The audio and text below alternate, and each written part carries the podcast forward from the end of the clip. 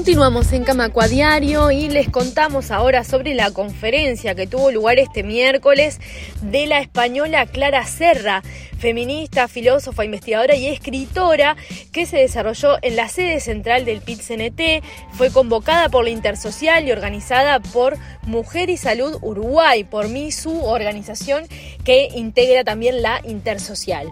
Les contamos un poco sobre Clara Serra, que también fue diputada en la Asamblea de Madrid entre 2015 y 2019, primero por Podemos y posteriormente por Más Madrid. En 2014 fue designada como responsable estatal del área de igualdad Feminismos y Sexualidad de Podemos y desde 2020 colabora como investigadora en la Universidad de Barcelona. Sus temas de investigación se han centrado en las cuestiones de la filosofía contemporánea y en las temáticas de cuerpo, sexualidad, tanto desde el problema del sujeto como el dilema de la soberanía.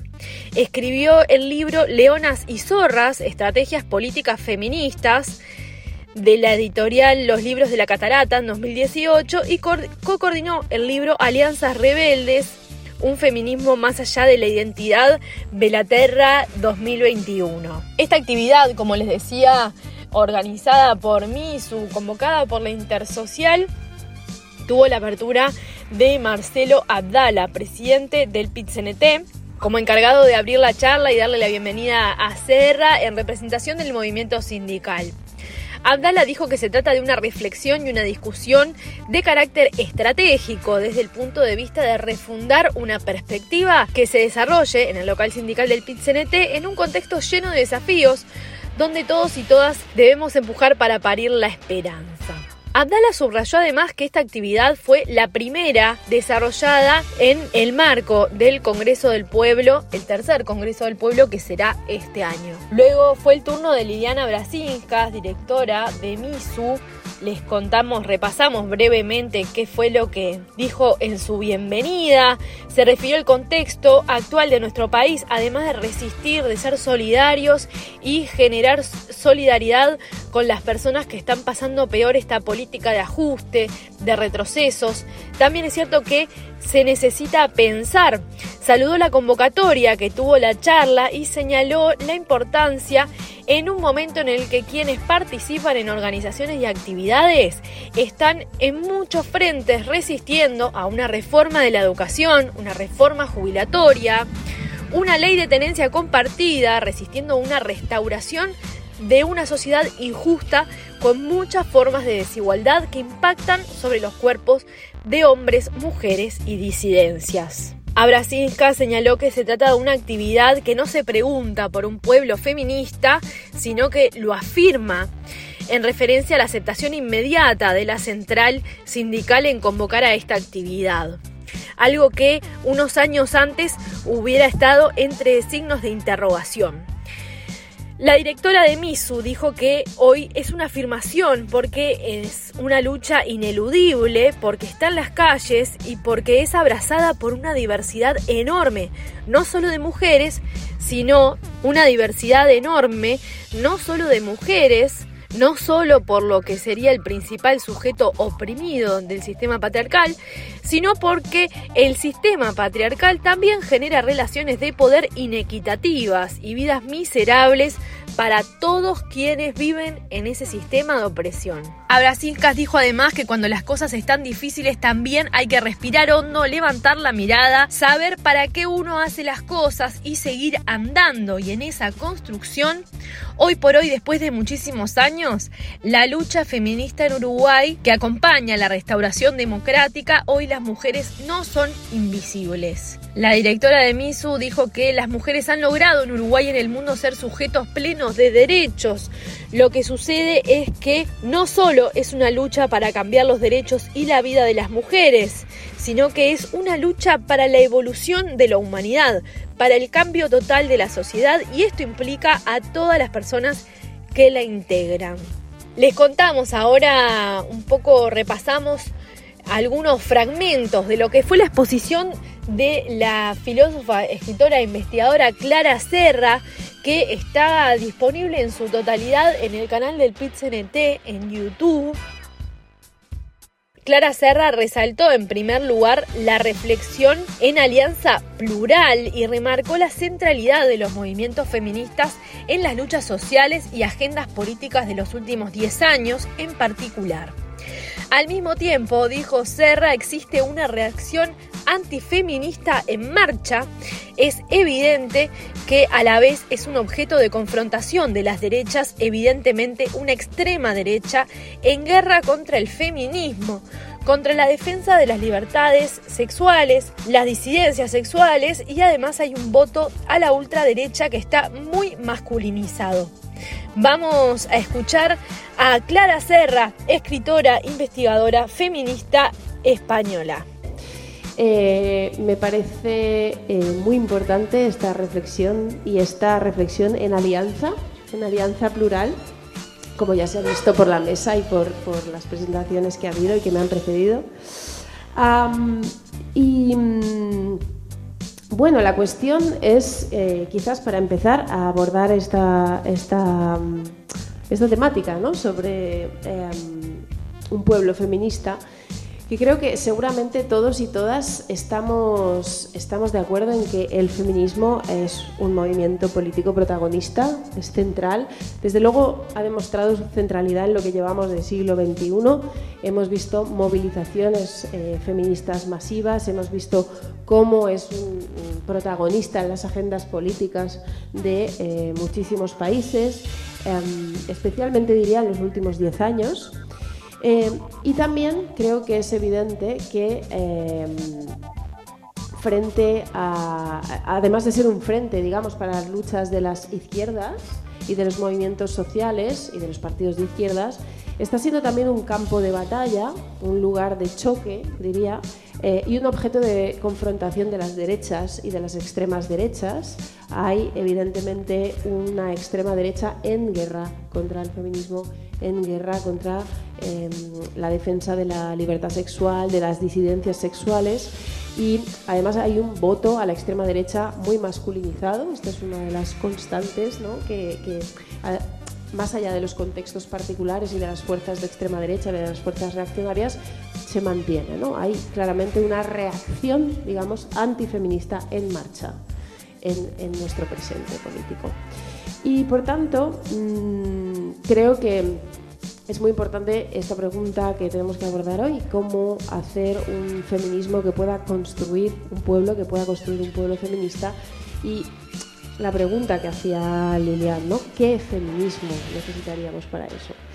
Yo creo que si miramos un poco atrás, venimos de un, pasado, una, una, lucha de las izquierdas que muchas veces ha reservado para el feminismo, digamos, de alguna manera un lugar, un lugar imprescindible, es decir, las organizaciones políticas de izquierdas, los partidos de izquierdas tenían que ser feministas, pero a veces ese, ese lugar ha sido un lugar subalterno, ha sido un lugar secundario sido un lugar que no ocupaba, digamos, la, centralidad. ¿no?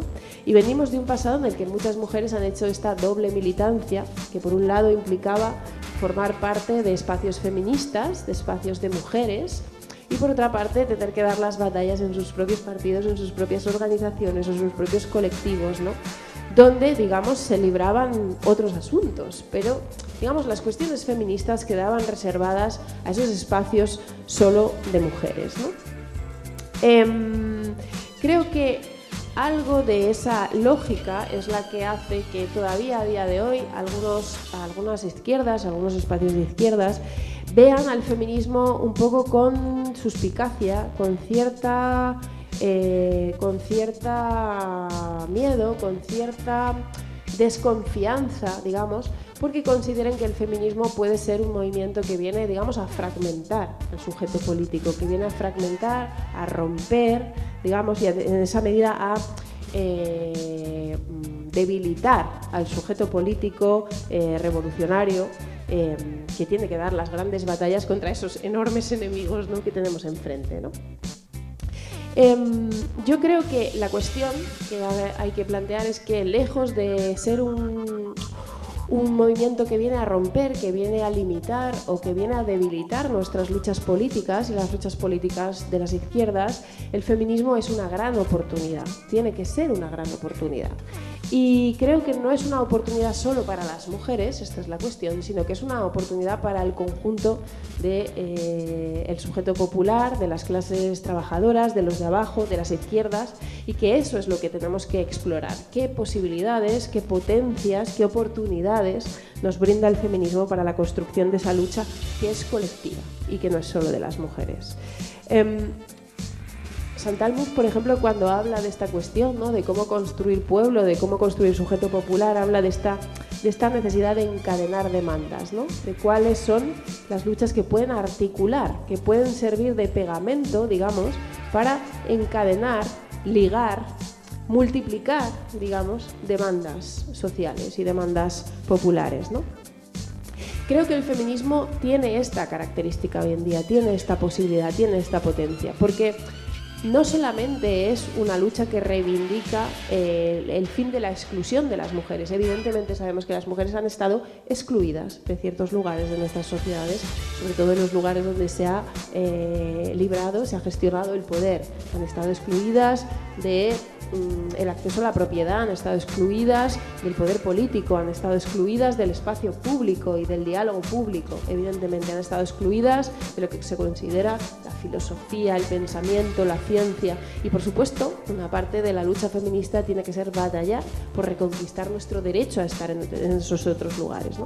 Ahora bien, creo que el feminismo presenta hoy la posibilidad de encadenar, de encabalgar, luchas como por ejemplo la lucha por los servicios públicos, la lucha contra la privatización de los servicios públicos, la lucha por una sanidad pública, la lucha por la educación pública, la lucha por unas pensiones dignas, porque las mujeres, entre otras cosas, son quienes han cuidado y son las mujeres quienes asumen cuando el Estado se retira, ¿no? y cuando el mercado entra a regular determinados servicios públicos, son normalmente las mujeres las que acaban sosteniendo esa necesidad de cuidar a las personas que forma parte de la humanidad misma. Es decir, vamos a necesitar cuidados eh, todas las personas, eh, a veces porque nacemos, a veces porque nos vamos a morir, a veces porque estamos enfermos o enfermas, pero esa necesidad está ahí. Cuando el Estado nos hace cargo de eso, entonces los derechos de las mujeres eh, están en juego. ¿no? También porque las mujeres, por ejemplo, eh, eh, protagonizan las pensiones más de miseria que hay. ¿no? Eh, si nos preguntamos quiénes son las pensionistas que después de mucho tiempo cuidando y mucho tiempo cuidando de otros, precisamente en condiciones de falta de derechos, llegan a la vejez, llegan a la edad adulta, al final de sus vidas en condiciones de pobreza y, de, y de pensiones de miseria, pues son las mujeres. Eso quiere decir que el feminismo puede abanderar o ser Um, un, frente de empuje de esas luchas, por ejemplo, las de las pensiones dignas, pero que no solamente va a luchar por las pensiones para las mujeres, va a defender las pensiones dignas para todos, para las mujeres y para los hombres, va a defender el derecho al cuidado de nuestros menores, no sé, para, por ejemplo, para el derecho a la educación infantil, porque, porque las mujeres tienen derecho a, no ser las únicas que cuidan y que cuidan en condiciones de falta de derechos, pero eso quiere decir luchar por los derechos de la infancia,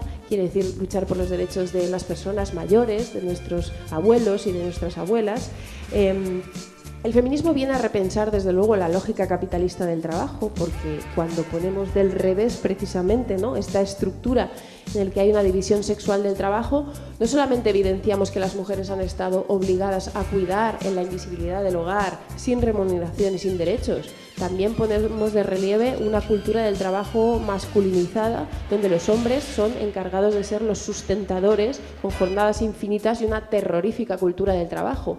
La lucha por el derecho de los hombres a cuidar, la lucha por el tiempo libre, la lucha por la reducción de la jornada laboral es también una lucha feminista. Camacua Diario. Un resumen informativo para terminar el día. No sé, no sé con cuál despertar quedarme. No sé con cuál armarme. Que alarme, que hay viento en contra y estamos gileando la moneda, girando la tormenta,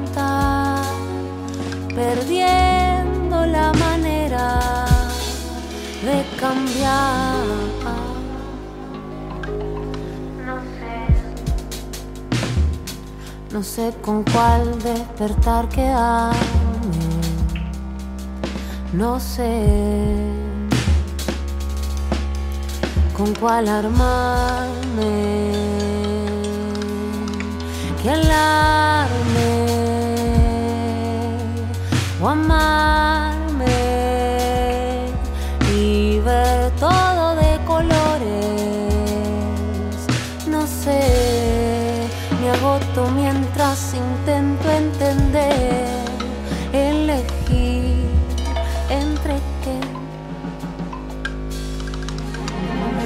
Apagando la inocencia, hoy me cierran las persianas y al mismo tiempo me levantan despertar.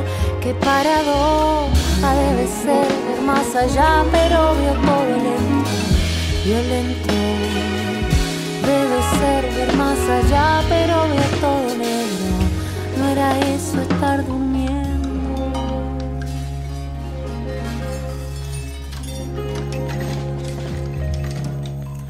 Yo no,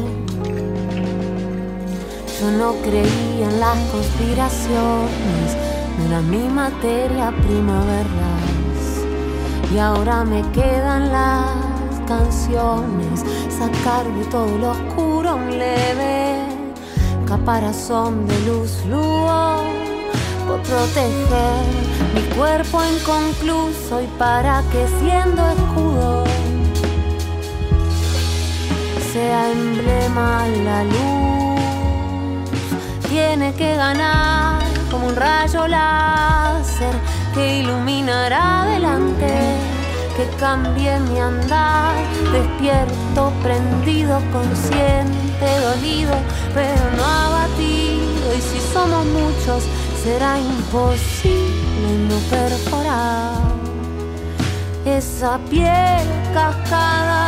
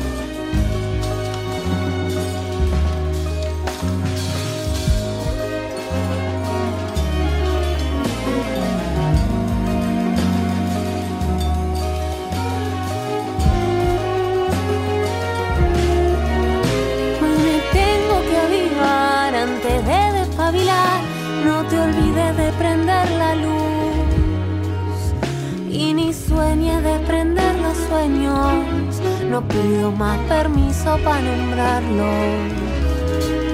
ya que abriste bien los ojos.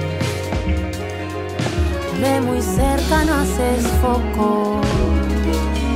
Encontremos la distancia no es lo mismo despertar que desvelar.